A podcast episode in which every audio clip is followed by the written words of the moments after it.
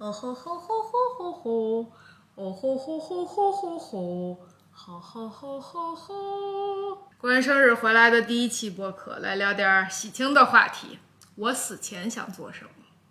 这不是说我死前想做的最后一件事儿，而是我想要在死之前完成的一系列事情 （bucket list）。为什么会想要聊这个呢？就是过完生日之后发生了一件很奇怪的事情，但是要真说起来，也是一个合乎情理的事情。就是我过生日那几天太开心了，因为我跟连续跟好几波不同的家人朋友都庆祝我的生日，所以那几天就是非常集中式的、全情投入的庆祝。之后，你知道，你特别开心一段时间之后。你在做任何普通的事情都会让你不太开心，然后我就陷入了一段非常低落、非常难以度过的一周左右的时间。我觉得很多人应该都经历过这个，就是当你抵达了生活中的某个高点，或者说某个小高潮，有那种 I just peaked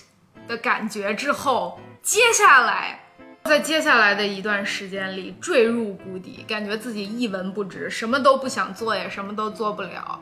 胸口有一种下沉的感觉，所有的事物，熟悉的、不熟悉的，看起来都特别可怕。这个时候，你就只想背着光蜷缩起来，躲进世界的阴影里，这样没有人能够看到你，没有人能够感受你，没有人能够听到你的声音。乔丹·彼得森。乔丹·彼得森 （Jordan Peterson），多伦多大学的一个心理学教授，他曾经形容过他抑郁症发作的时候是什么感受，就是想象一下，有一天别人告诉你你的狗死了，你很喜欢这条狗，你很爱这条狗，就像你的家人一样。抑郁的感觉比别人告诉你那条狗死了还要糟糕，糟糕的多。然后他女儿也是有抑郁症，他女儿不光有抑郁症，还有关节炎，从小就是非常严重的关节炎，换过膝盖，换过胯骨，还有踝关节，什么都换过。然后他女儿说：“我宁可要关节炎，也不要抑郁。抑郁就是那种感觉。”你会以为，当你听到别人描述他们这些经历的时候，你自己也会感觉好一点，因为这样你就知道你不是唯一一个在经历这些事情的人，你也会感觉没有那么的孤立和无助。但是实际上，在我情绪最低落的时候，我听到这些事情也不会让我感觉好一点。我曾经和一个朋友说过这个，就是。他说：“当你听到别人也有这些感受的时候，你不会有那种原本你在黑暗中拉着一根很重的绳子，然后光亮了，你发现其他人也在和你一起拉那根绳子吗？然后我说那种感觉更像是我在黑暗中拉着一根很重的绳子，然后光亮了，我发现所有的其他人也都在拉着各自的绳子。”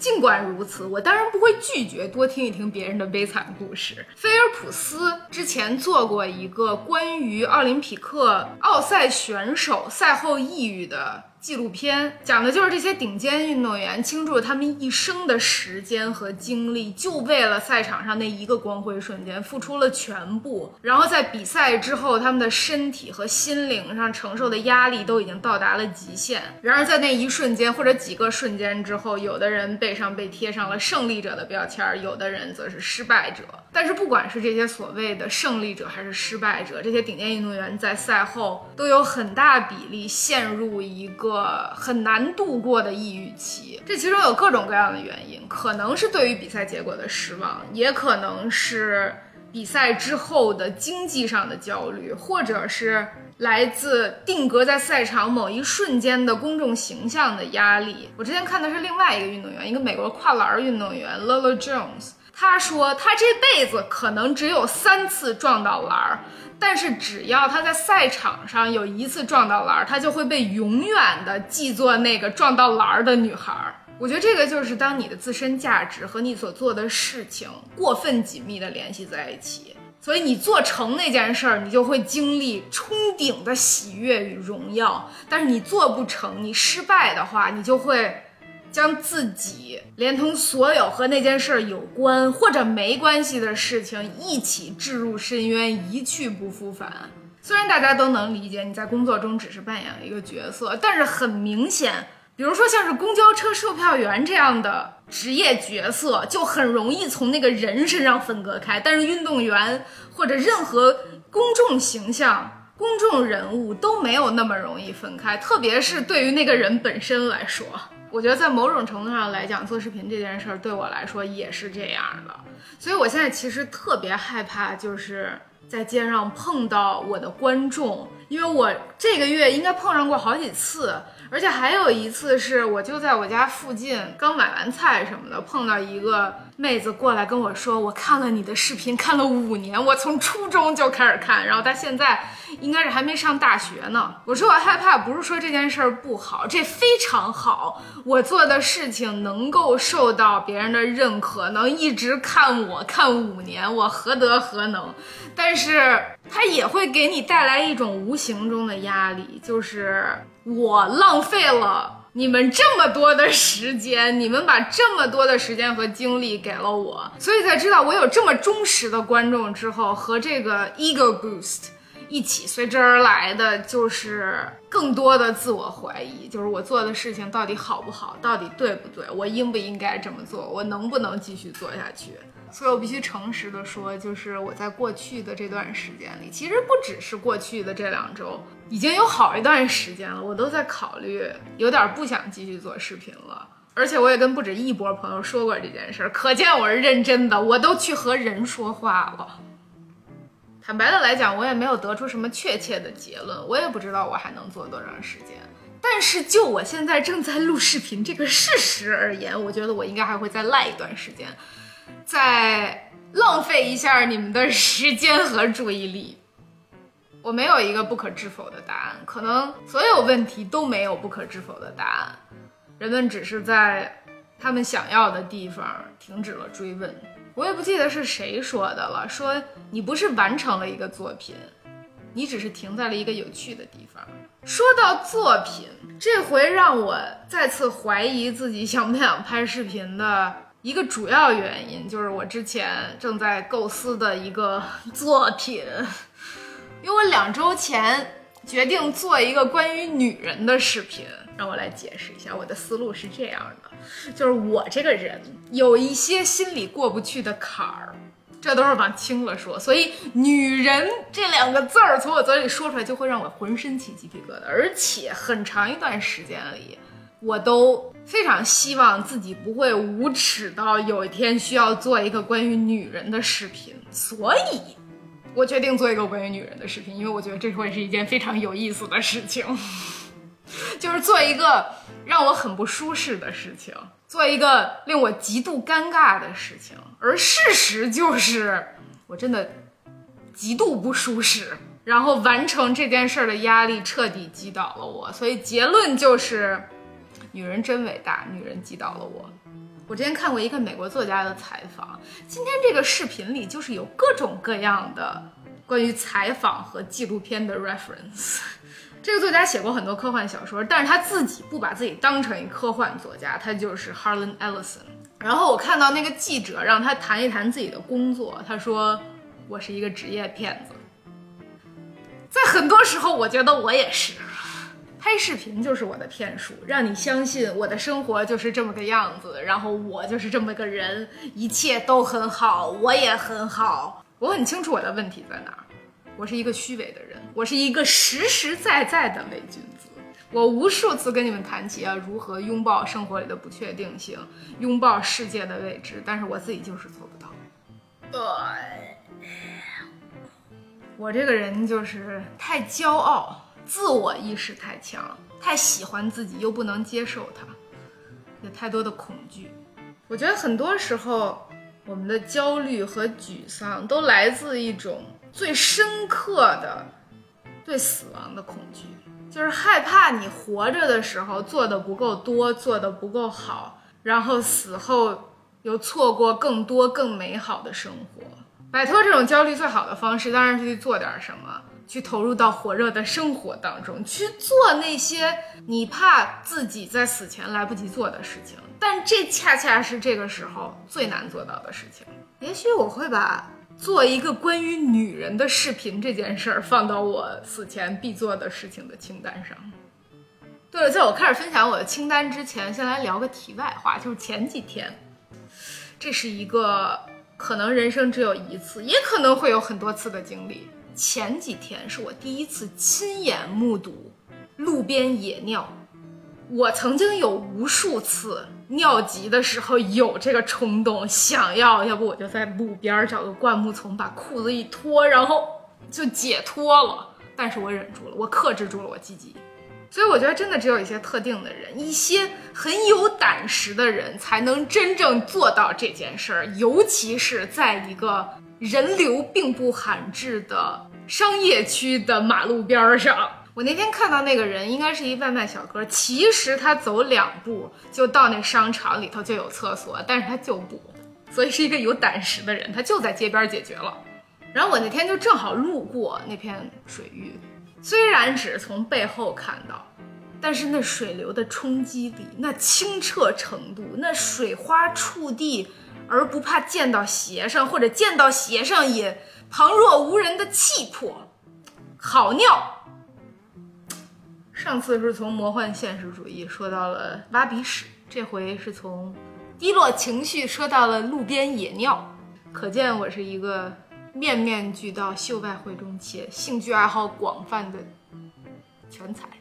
好，我们终于要说到我死前想做的事情了，My Bucket。那么我接下来绕了这么大一个弯子，才说到我此前想要做的事情，也不是一个终极的清单。我很确定，在将来，在不久的将来，这个清单上就会多些什么或者少些什么。但是这些都是我目前。想要在死前做的事情，第一件事儿，算是一个目标，就是我想跑一个三小时的马拉松。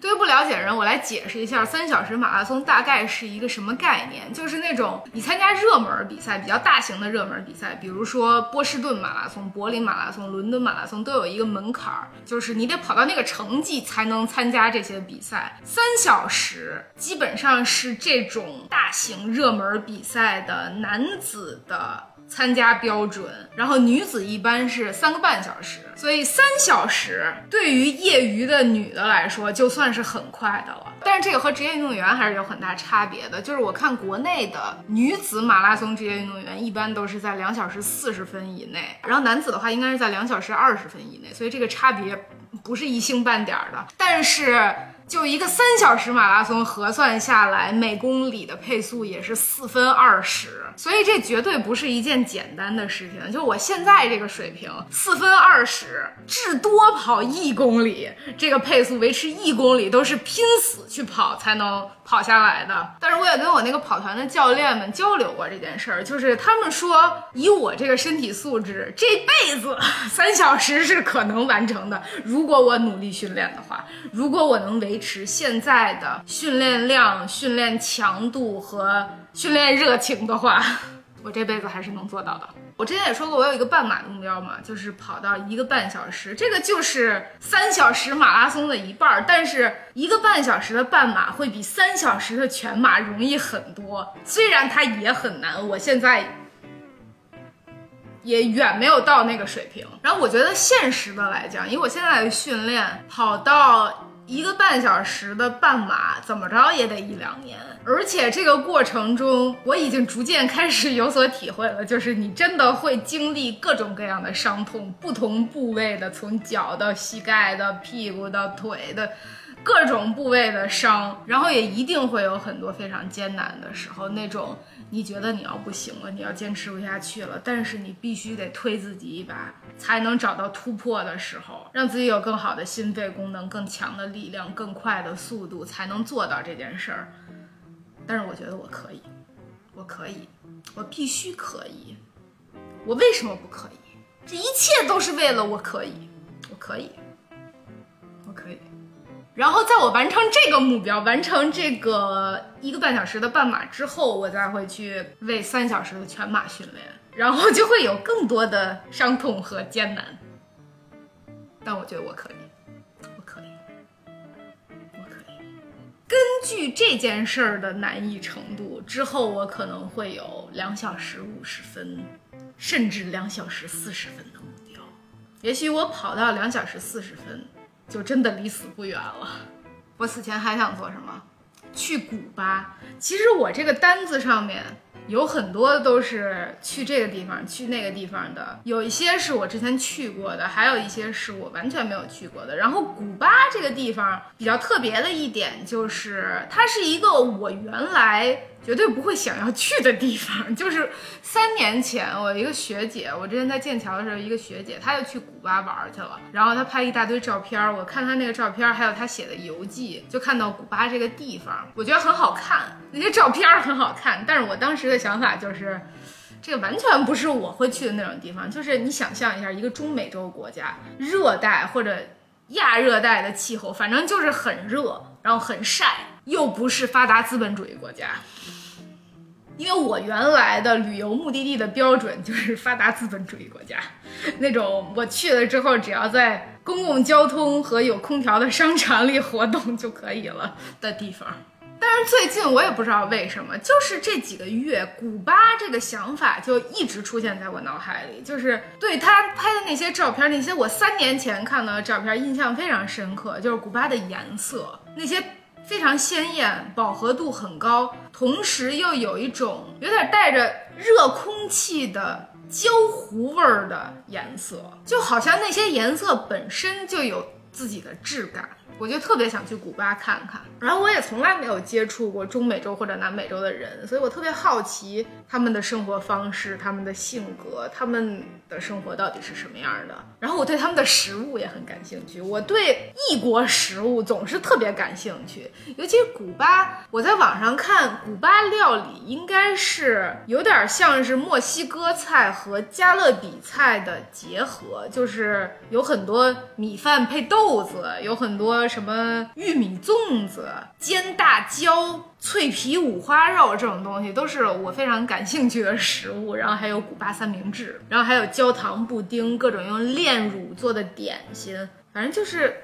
现在对古巴很感兴趣。然后除了一些我想要以游客身份去旅游或者观光的地方以外，还有一些地方是我想要体验一下那里的居民生活，就是我想在那个地方住一段时间，一个月、两个月、半年。目前我最想要体验居民生活的两个地方，一个是纽约，一个是东京，就是两大发达资本主义国家的最发达。和最有资本的城市，但是我就很想体验一下纽约和东京的居民生活。这两个地方都是我去过不止一次的地方，而且我每次去都非常非常喜欢这些地方。我可以每次去都待在同样的地方，依然感到无比的幸福。我从小就很喜欢纽约嘛，但是如果你在我小时候，比如说我上初中或者上高中的时候问我去纽约想住在哪儿，我一定会跟你说曼哈顿，因为我当时就是喜欢那种。奢侈的都市生活，但是长大之后，我意识到一个问题，就是我住不起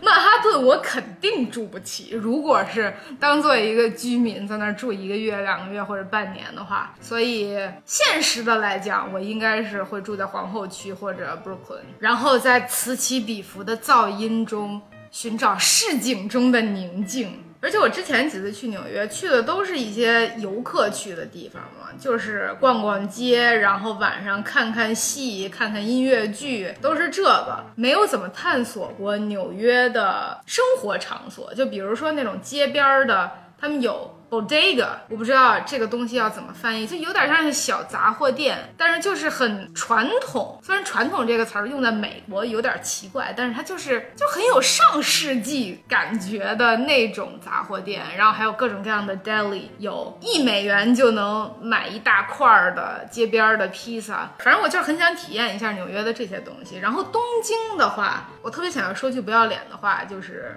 东京是我的第二故乡。除了北京和英国的个别城市以外，东京应该是我去过的次数最多的地方。这个地方我跟我妈去过，跟我姥姥去过，跟朋友去过，然后自己去过很多次。我最喜欢当然是自己去东京。因为我觉得东京就是很适合自己去的那种地方。日本作为一个国家，就是很适合自己一个人去，因为它所有东西都特别小，你人多了还挤。但是东京是那种你能很明显感觉到游客和当地人、当地居民的生活非常不一样的那种地方。就是在游客看来，一切都是光鲜亮丽的，一切都是生动有趣、精致美好的。但是对于东京本地人来说，他们可能就住在一个非常小的小公寓里面，然后物价又特别贵，所有东西都特别贵，就是真实生活肯定是质朴的。我就特别想要体验一下在东京那种。物价压力下的真实生活，就是你去买个菜都能感觉是对你人格侮辱的体验。真的，我之前看好几个在日本的博主，就说他们在冬天买蔬菜只买圆白菜，因为其他菜都巨贵，而且只能买到一点点，只有圆白菜买一大颗你能吃好久。再加上我这个人就是无比沉迷便利店料理和 B 级料理，我就是喜欢那种廉价的加工食品的味道，我就是喜欢垃圾的味道。对了，说到垃圾，我上个视频就说美国，说我喜欢美国，我喜欢美国垃圾，好多人觉得我反讽，但我真不是，我就是喜欢它的垃圾，就是你知道麦当劳是垃圾，但是你就是喜欢麦当劳的味道，而且你不想吃健康的麦当劳，你就想要那个不健康的，用过很多次的。油放了很多盐，很多添加糖，很多精致碳水，没有营养，全是热量。你就想要那个垃圾的味道，我就是喜欢它垃圾的部分。我们喜欢垃圾，真诚一点儿，人类热爱垃圾，我们热爱享用垃圾，并且热爱创造垃圾。还有一些我想要去的就是旅游的地方，比如说荷兰，然后还想去冰岛，想去泡一泡火山温泉，想去瑞典。想去感受一下那种做货币人的感觉，然后想去法国，我只是喜欢听他们说话而已。我还想去菲律宾，想去菲律宾吃炸鸡，然后想去泰国吃泰国炸鸡，还想去爱尔兰，我也不知道去爱尔兰干什么，可能就是去看看，去看看那个地方的人，去看看那些喝醉的人，去感受一下人类的虔诚和堕落，然后还想去芬兰，去看看它存不存在。下一个我死前想做的事儿，这是一个宏伟的计划。这件事儿可以和去纽约同时完成，就是我想要找一个美国超市，还不能是 Trader Joe's 或者 Whole Foods，然后把它货架上所有的早餐谷物麦片 cereal 都吃一遍。我不是开玩笑，我觉得我对美国这种垃圾早餐谷物真的有执念，我做梦都能梦见 Cinnamon Toast Crunch、Honey Bunches of Oats、Cocoa Pebbles、Rice Krispies。Rice Krispies treats life，对。美国有一个麦片儿，就是其他好多这种早餐谷物，你在淘宝上都能买到，虽然价格很贵，因为都是进口的嘛。但是有一个我搜了很多次，淘宝上都没有卖的，就是 Life。但这个是我最想尝试的，是桂格，就是做麦片儿的那个公司出的一个，有点像是整的有长得有点像 Cinnamon Toast Crunch，但是主打健康牌的，并不太健康的早餐谷，我特别想吃那个。真的说起 cereal 这个东西，我特别后悔我在加拿大上学的时候没干的一件事，就是我有北美这么好的资源，我当时竟然没有尝试更多的 cereal。我在加拿大上学的时候，应该一共只吃过三种，第一种是最原始的原味儿没有糖的 Cheerios。那个是我房东吃的，虽然我也没有见过他吃，但是他摆在家里应该是他吃的，因为那个不是我吃的。原味 Cheerio 这个东西，我觉得比起给人吃，更适合做饲料，因为它真的没有什么味道，它就是一个纯粹的质地，它就是脆，而且它那个脆吃起来，我觉得跟嚼柴火没有什么本质的差别，所以这个东西也经常被当做婴儿辅食。所以 Cheerio 原味 Cheerio 只适合两类。人群，一个是动物，一个是婴儿。在加拿大的时候，我早饭吃的那个 cereal 是一个有点像是 Special K。你知道 Special K 有那个 Red Berry，就是它里面有冻干的草莓干儿。我吃的那个应该是一个加拿大品牌，因为那个里头不光有冻干草莓干儿，它还有杏仁片儿，就是它一共是有那个谷物片儿、有冻干草莓干儿，还有杏仁片儿。然后我吃它的时候就会往上面倒牛奶嘛。加拿大那个牛奶是袋儿装奶，这个所有去过加拿大的人都会特意说。说一下，因为这个东西在其他国家我真的没怎么见过。它不是国内那种小的三元那种小的一次性能喝完的袋儿，它是一升一大袋儿，而且你在超市买的时候会是一个大包装，然后里头有三个还是几个，就是透明的那种一升装的奶袋儿。然后你怎么喝呢？就是他们专门有那个容器，把这个袋子放进去，然后它有一个把手，你剪一个口就能把奶倒出来。反正反正那个就是一个很有意思的操作，一个很独特、很加拿大的操作，装在袋子里的牛奶。然后我吃麦片的时候，不是会先喝奶，再吃那个干的东西吗？这样那个干的东西就会有点软，因为我不太喜欢特别脆的麦片，我就喜欢那个湿了吧唧、有点软的。对于这种有多个元素组成的早餐谷物，我我当然会是单个元素，先吃完这个再吃那个。我会先吃那个杏仁片儿，再吃那个冻干草莓，最后再吃那个软不拉塌的谷物麦片儿。第三个麦片其实是一个特别流行，但是我没有特别喜欢的，就是 Reese Puffs，Reese Puffs。巧克力花生那个牌子做的小球状的麦片儿，它有两个颜色，一个是深棕色的，一个是浅棕发米色的，味道其实是一样的，就是它，我觉得它没有什么巧克力味儿，基本上都是花生味儿。比起这个麦片儿，我更喜欢吃它那个 Reese's Peanut Butter Cup。花生酱夹心儿的巧克力啊，对，说到巧克力，早餐谷物的最神仙的打开方式就是用巧克力奶冲。住那个寄宿家庭里，巧克力奶并不是一个冰箱里常有的东西，所以每次它一出现，我的眼睛就亮了。然后第二天早上就会享用一碗用巧克力奶冲的早餐谷物，那个真的是生命中美好的时刻呀。下一个我此前想完成的事情就是，我想要设计一批袜子，然后把它们加工生产出来，所以我就要参与到图案设计、包装生产、编织的部分，我应该就不会亲力亲为了。但是你们都知道，我这个人三大爱好：抽烟、喝酒、烫头，不是，跑步、烘焙和花袜子。这样我就可以穿着我自己设计的袜子，但是这又不能是我自己手织的袜子，因为那个感觉不一样。就是别人看见你脚上穿袜子，问你这是什么的时候，你说啊，这是我自己品牌的，和你说这是我自己织的，这是完全不一样的感觉。所以我就是特别想要有一个自己设计的袜子品牌。还有一件我想要在死前做的事情，应该是会等到我很老很老再去做，做不了其他事情，没法去外地旅游，跑不动步的时候，我应该会去做这件事情，就是有一个也不能算是小作坊，就是我想要有一个用来做陶艺的小屋，然后里头有一个那个烤陶瓷的那个那个炉子。为什么会想到这件事儿呢？也是在我回忆我在加拿大的 cereal 记忆的时候，突然想起来，我在加拿大的时候上过一年的陶艺课，然后就完全是上手操作，从揉那个泥，你自己去雕塑，再到烘烤，再到后期的上色，就是一系列的过程，你参与程度非常非常高。然后学期末你能做一个作品，你还能拿走，那个真的是我当时除了戏剧课以外。最喜欢的课就是陶艺课，特别是因为我那个老师，那老师是一个大白胖子，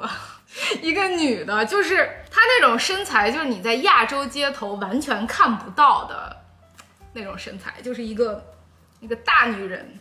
一个很大的女人，但她是一个特别特别好的老师。我觉得如果所有的老师都像她一样。绝对不会有厌学的小朋友，她就是一个特别特别特别好的人。她特别有意思一点就是她老公是一个哥伦比亚人，都不是哥伦比亚裔的加拿大人，而是真的是从哥伦比亚来的，所以他就是有哥伦比亚口音。然后那个老师就经常在课上，然后他就时不常的蹦出几句那种特别 Hispanic。的段子就是一个我特别特别喜欢那个老师，然后我这儿还有我当时的毕业作品吗？就是那个课程结业的时候，你需要做一个作品。我没有这个现成的东西了，但是它这个照片儿在我微信朋友圈非常古老的地方，得翻到底。哎，我来看看我的第一条朋友圈，一三年是我发的第一条朋友圈，一三年八年前，我的天。我第一条朋友圈是这个，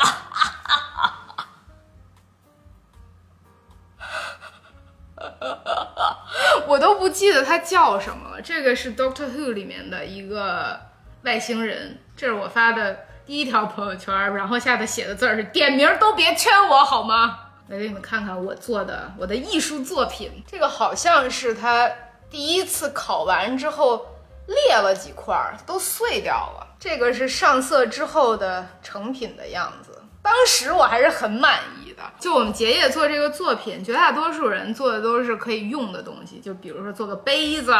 做个罐子，做个盘子，做个能装东西、能使的。最多最多是做一个，我记得有一个女生做了一个特别可爱的青蛙的那种圆吧溜溜的。雕塑式的东西，但是我很明显不会做有用的东西。我什么时候做过有用的东西？我什么时候做出过有用的选择？所以我就做了这么个玩意儿，这算是半雕塑、半画儿似的那么个东西。然后我还给它放在了一个尺寸完全不合适的画框上面。然后送给我一个朋友了。我现在回忆这个，就想起来做陶艺真的是一个特别令人沉浸其中的过程。它就像是跑步那种冥想式的感觉，就是你真的沉浸在这个手工里面。虽然它也有我没那么喜欢的部分，就是那个揉泥的部分。前期你要揉泥，才能保证你后期的这个材料它的各种弯曲程度啊什么好操作。但是那个揉泥真的就是一个。体力加技术活，那个我到现在都不擅长。但是做作品的过程真的非常快乐，尤其是上色的过程。烤完之后去上色，还是上色完再烤，我都不记得具体步骤是什么样。好像上色完要再烤一遍，然后会烤出一个和你刚上完色不太一样的颜色。所以我的人生目标就是成为一个坐在房间里揉泥巴的八旬老人。这就是我目前想和你们分享的我死前想要做的事情清单。我觉得每个人在不同阶段想要做的事情，都会反映出他当时的一些问题。我当然有很多尚未解决的问题，也希望在完成这件事情的过程中，能够解决一些问题，并且发现新的问题。当然，我并不奢求某些终极问题能够。遭到解决，只是希望自己能够更加勇敢。这个视频到这里就结束了，拜拜。